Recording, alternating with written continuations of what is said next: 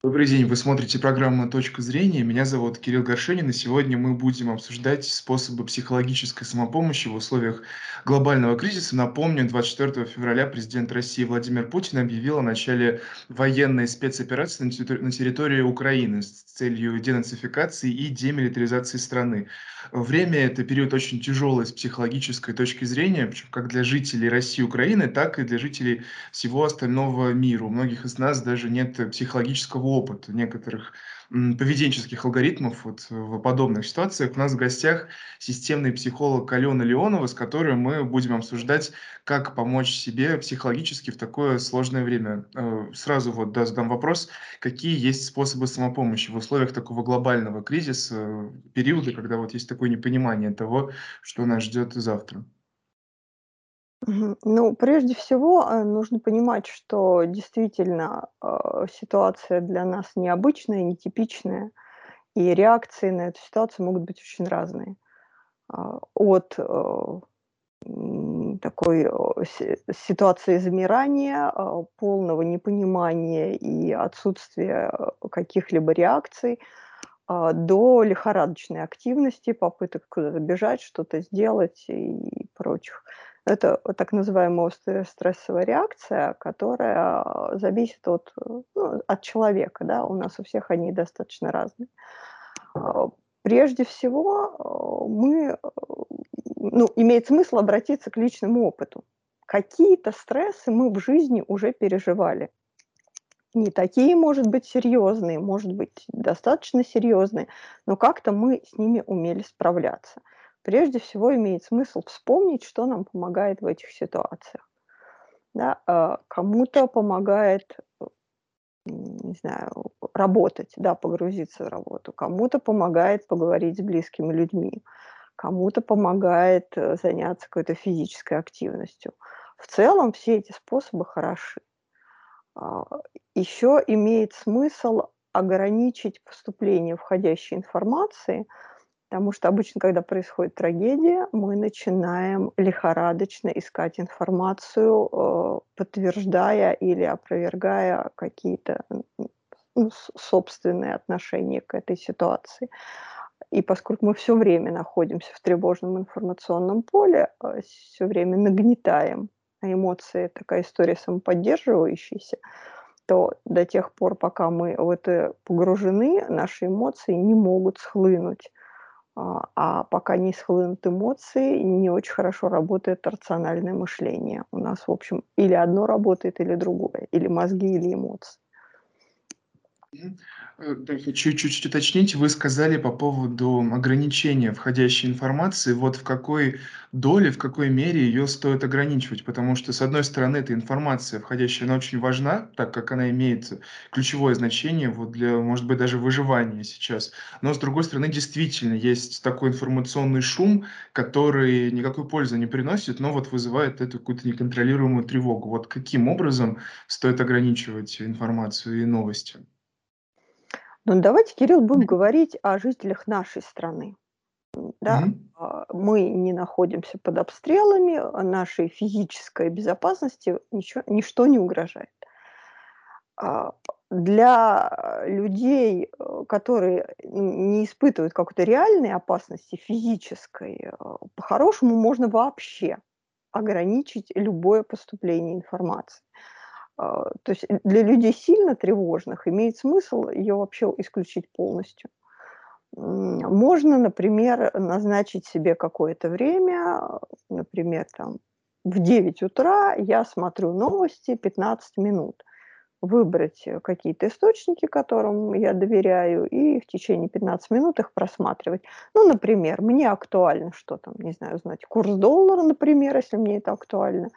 Мне актуально там, не знаю, там что-то, ну, в общем, неважно. А, смысл в том, что, а, выбираем несколько источников, которых которым мы доверяем, а, ограничиваем время и делаем это 1 раз в сутки.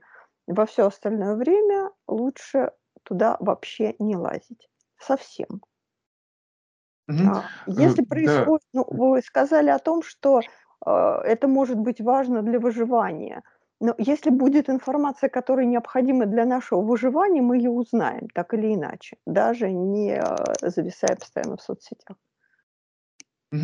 Да, я, может, немного преувеличил относительно выживания, но действительно мы не находимся под обстрелами, однако у нас есть се серьезные экономические санкции, и люди рискуют постоянно потерять работу, какие-то свои активы, вложения, и тоже там это вызывает большую тревогу. Я это и имел в виду. Да, конечно. Ну, поэтому для кого это важно, тот мониторит курсы там валют, э, какие-то, может быть, э, если у кого-то есть инвестиционные портфели, а, вот эту финансовую историю. Ну, для кого это важно, тот, тот этим занимается, да. Кто может, скажем так, тут еще имеет значение сильное, можем ли мы на это повлиять. От того, что я посмотрю э, какие-то новости, э, что-то изменится для меня лично. Если изменится, имеет смысл э, не бросать э, вот эту вот повестку дня, да. Если для меня ничего не меняется, если я не могу на это повлиять, то нет смысла себя накручивать. Мгм. Э, да, очень хочу вас уточнить один момент. Вы сказали, что сильно тревожным людям стоит ограничивать э, эту входящую информацию. Однако вот э, слышал, читал, что люди с тревожными расстройствами, люди с ПРЛ, они як- якобы более комфортно себя ощущают вот в условиях такого постоянной опасности, потому что они к этому привыкли. И в то же время люди, у которых этих проблем нет, им очень страшно и тревожно. Вот так ли это действительно? Ну, смотря что, а, как бы, если человек, а, привык бесконечно, а, мониторить окружающую реальность для того, чтобы контролировать что-то, ну, или, как ему кажется, он это контролирует, ему действительно спокойнее, когда он постоянно держит руку на пульсе. Ну, ему кажется, что так спокойнее. А, для таких людей, наверно, невыносимо находиться в вакууме.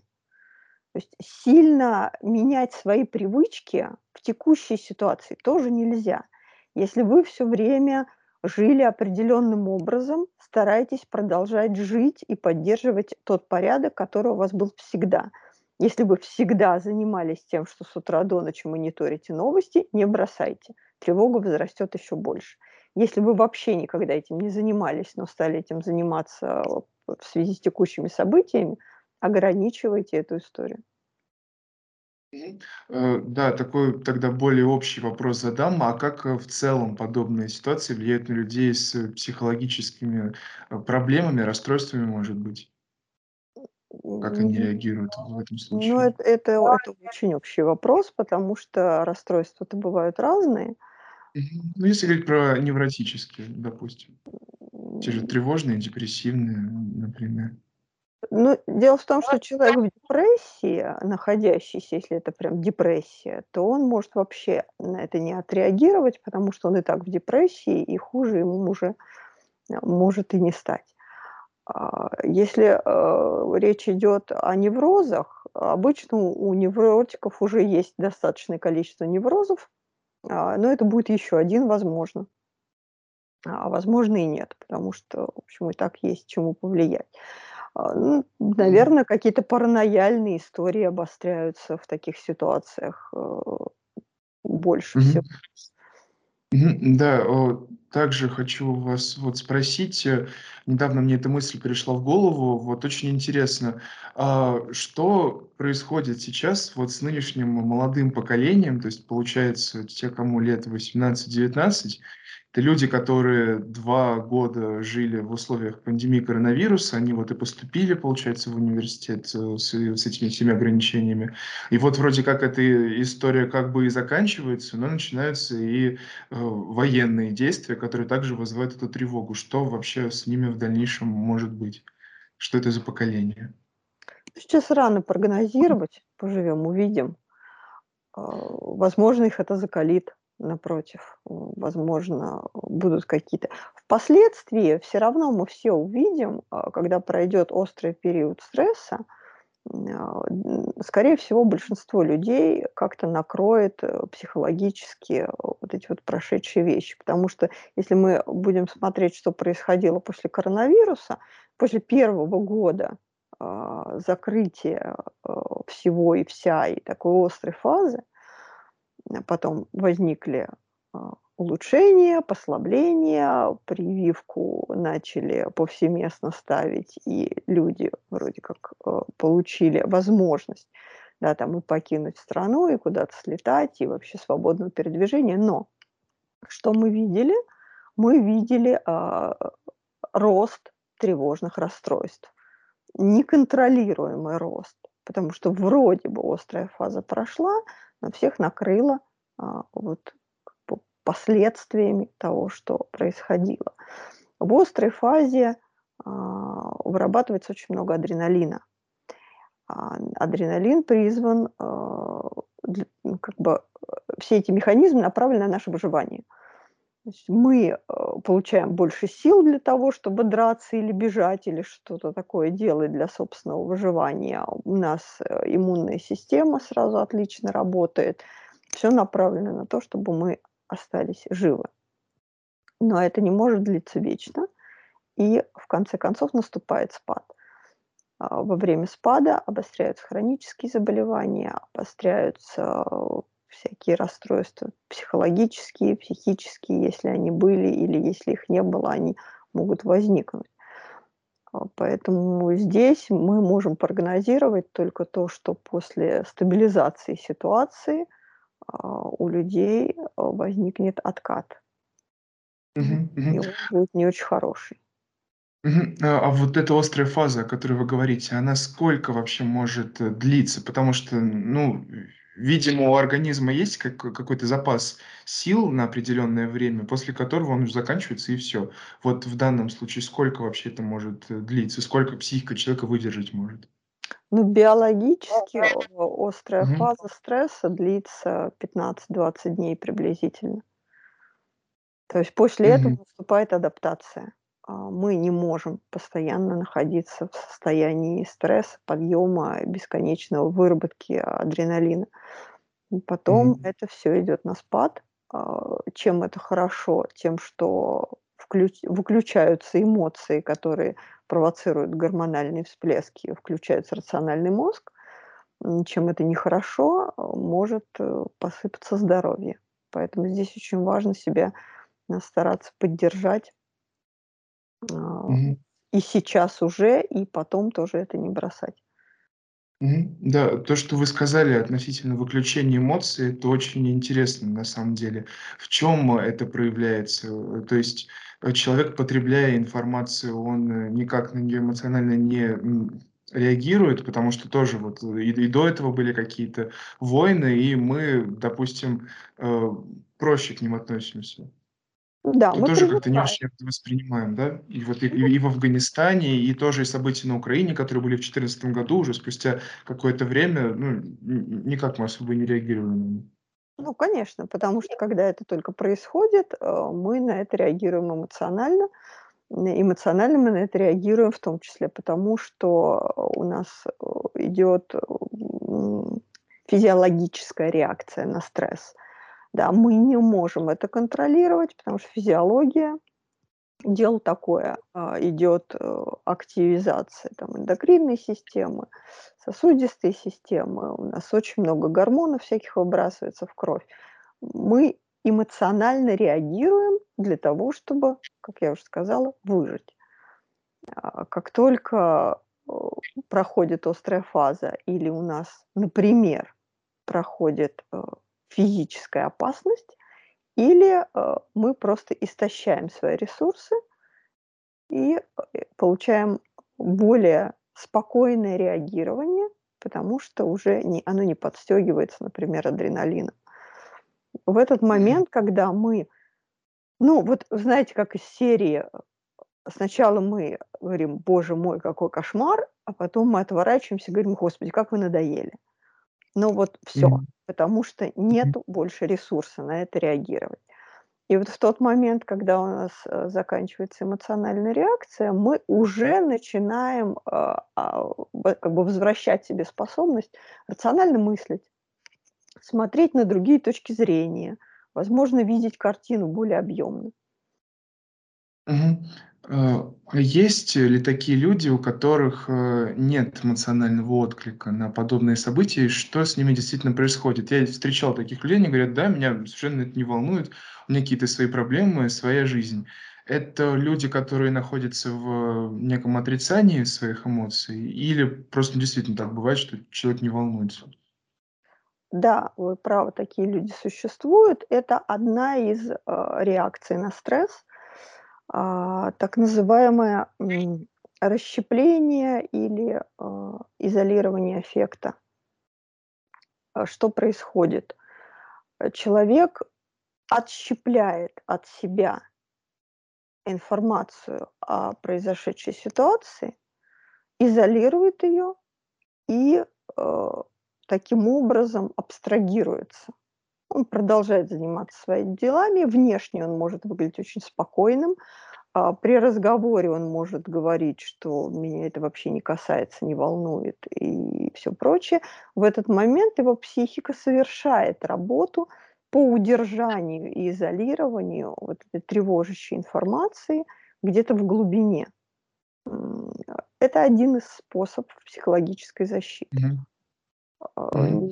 не А могу сказать, хороший он или или плохой, э, вот это не выбирают обычно. А, да, если это не слишком общий вопрос, тоже интересно было бы узнать, а какие еще есть способы вот такой, э, психологической самозащиты, которые формируются у людей? А, есть несколько реакций на стресс. Одна из них- вот то, о чем мы сейчас поговорили, да. Есть реакция, самая основная, наверное- это ярость, гнев.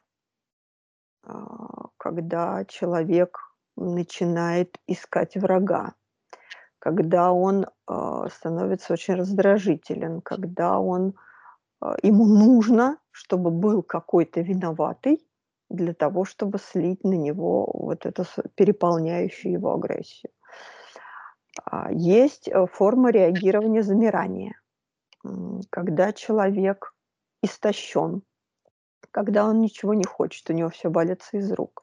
Он не в состоянии буквально даже говорить, уж не то что что-то делать. По сути, он так вот ложится в уголок и говорит, что: "Не трогайте меня, разбудите, когда всё кончится". Мгм. есть, э, реакция подъёма. То есть, э, люди становятся как будто бы, более активные, а, в плане что-то нужно делать, куда-то нужно бежать, нужно как-то действовать, нужно что-то собирать или там, знаю, что-то строить, что-то переделывать, то есть как-то готовиться, запасаться чем-то, всё что угодно. Да. Есть еще один вариант реакции, когда человек никуда не бежит, но испытывает эмоциональный подъем. А, такие люди обычно воодушевлены, они говорят: "Вот отлично, щас всё будет здорово, прекрасно, щас как-то это всё обернется, а, нам на пользу" и всё прочее. Ну вот как бы общий спектр примерно такой. Тут важно что? Мгм. А, важно помнить, что мы эти реакции не выбираем. И, а, люди, когда, а, например, не знаю, рядом с вами, реагируют одним образом, а вы реагируете другим, эти люди могут страшно раздражать. Вот здесь надо понимать, да, что они это не выбирают, они несознательно делают так. Даже если этот человек вас сильно бесит, э, здесь нужно понимать, что всё устаканится, и потом вы снова сможете разговаривать через какое-то время. Да, а вот, а с точки зрения психологии масс, а, то есть, э, это поведение людей, когда они, э, идут в супермаркет и скупают там продукты первой необходимости или снимают все свои деньги с банкоматов. Это тоже, получается, один из видов, э, реакции на подобные события? Да, конечно. Ну, потому что кто-то идет, кто-то не идет. Мгм. Э, да, и вот в заключение хотел бы попросить вас, может быть, дать какие-то рекомендации по самопомощи. Может быть, это техники релаксации или обращение к специалисту, или какие-то прием каких-нибудь препаратов, если эт если это вообще можно говорить. Вот как, э, себя вести, если ты понимаешь, что совершенно не справляешься уже? Или А, какое-то острое состояние пришло? да, я вас поняла. Ну, вы, в общем, перечислили уже много чего хорошего. Ну, пройдемся сначала. А, значит, прежде всего, а, техники самопомощи, э, физической, а, ну, есть разные. Самая простая- это техника дыхания. Да, для того, чтобы успокоить нервы, нужно включить парасимпатическую систему, замедлить дыхание, снизить уровень кислорода в крови. Это короткий неглубокий вдох и длинный выдох. Таким образом, мы снижаем уровень кислорода, соответственно, у нас, э, снижается энергия, и мы немного успокаиваемся. Значит, что можно сделать? Противоположность, э, тревожности и стрессу, да, это тепло и безопасность. Здесь нужно позаботиться о физическом состоянии, нужно, чтобы вам было тепло, чтобы вы ощущали комфорт. А, что касается безопасности, вспоминайте о том, прямо сейчас, на самом деле, вам что-то угрожает или нет. Задавайте себе эти вопросы, отвечайте на эти вопросы. Признавайте, э, то, что вы нервничаете, да. Не если вы действительно переживаете, так и говорите себе вслух: "Я переживаю, я нервничаю, мне страшно, а, я сейчас с трудом думаю". А, проговаривание этих вещей, а, включает обратно мышление. Это тоже важно. Дальше. Если рядом с вами есть человек, который спокоен, можно успокоиться об него. Подойти, обнять, подержать за руки, подышать с ним в унисон. Он, возможно, может, э, успокоить, что-то поговорить с вами. То есть если рядом есть такой человек, это хорошо, а, это позволяет с ним состроиться. Его спокойствие перейдет вам. Домашние животные- прекрасно. Собаки, кошки- обнимайте, тискайте, трогайте, гладьте. Очень хорошо. Фарма, э, это хорошо, но это к доктору обязательно. Никаких, ни в коем случае никакого самолечения, никаких успокоительных самостоятельно. Если, а, откровенно вы не справляетесь, значит, вы идете и, а, обращаетесь к доктору. А он, э, ведет, выписывает таблетки, ведет, корректирует, смотрит на ваше состояние, а, и вас поддерживает. Дальше. Что еще может быть? Конечно же, обращение к психологу сейчас очень доступно. Огромное количество психологов работают сейчас бесплатно, а, предлагают помощь в кризисной ситуации, в ситуации тревожности, в любой. Да, с любыми вопросами сейчас можно обратиться. Бесплатной психологической помощи сейчас очень много. А, что касается, таких, ну, как бы еще если говорить о техниках, да, ну, я могу сказать очень такую простую технику. А называется она "Безопасное место". А, вам нужно либо представить какое-то место, которое ну, не знаю, может быть, в вашем детстве, может быть, сейчас вас успокаивает, вас приводит в состояние расслабленности, и постараться почувствовать, что вы находитесь там, что вы видите, а, что вы слышите в этом месте, да, какие, м, вы, э, ощущ именно ощущения, здесь нужно концентрироваться на ощущениях телесных. Вы можете, э, попробовать поместить, э, это место или, например, не знаю, какую-то выбранную эмоцию приятную внутри себя и попробовать ее описать. Где она находится, как она выглядит, какой она формы, а, какое какая она на ощупь, какого она цвета, какая у нее температура. И когда вы это всё почувствуете внутри тела, вы, а, постепенно придете в состояние, а, ну, более равновесное, да, и состояние, когда вы ощущаете эту эмоцию, да, или когда вы находитесь в этом месте, вам же приятно, тепло, вы расслаблены, и организм постепенно включит более спокойное состояние. Это, в общем, это хорошо работает, это для некоторых даже работает, когда они к зубному, но боятся. Это, это такой способ релаксации, очень, в общем, доступный, и никаких инструментов для этого не нужно, все есть внутри вас. Потом есть еще хорошие способы, это включать мелкую моторику. А, не знаю, перебирайте что-то, щупайте что-то, а, занимайтесь какими-то мелкими делами. Здесь очень важно заниматься тем, что вы контролируете. Контролируете вы помыть окна, помойте окна. Контролируете вы приготовить э, обед, сделайте это. Можно очень маленькие дела, но те, которые можно начать, сделать и завершить. И поставить галочку. А, мы ранее говорили о том, что есть э, люди, которые э, отрицают свои тревожные эмоции относительно этой ситуации, которые э, вот расщепляют, как вы говорили. Э, если это та ситуация, человеку нужно как-то выводить эти эмоции в осознанное состояние и проживать их, или лучше все-таки довериться психике, ее защитным механизмам и пережить период так, как есть? А, впоследствии нужно будет обязательно а, контактировать с этими эмоциями, потому что расщепляя себя и контейнируя какие-то эмоции, не имея к ним доступ, мы не имеем доступ к части себя. Впоследствии обязательно нужно будет это проработать. Если человек умеет это делать самостоятельно, значит самостоятельно. Если нет, можно обратиться к специалисту. А, но оставлять это где-то внутри себя подавленным, это не нужно делать ни в коем случае. Мгм.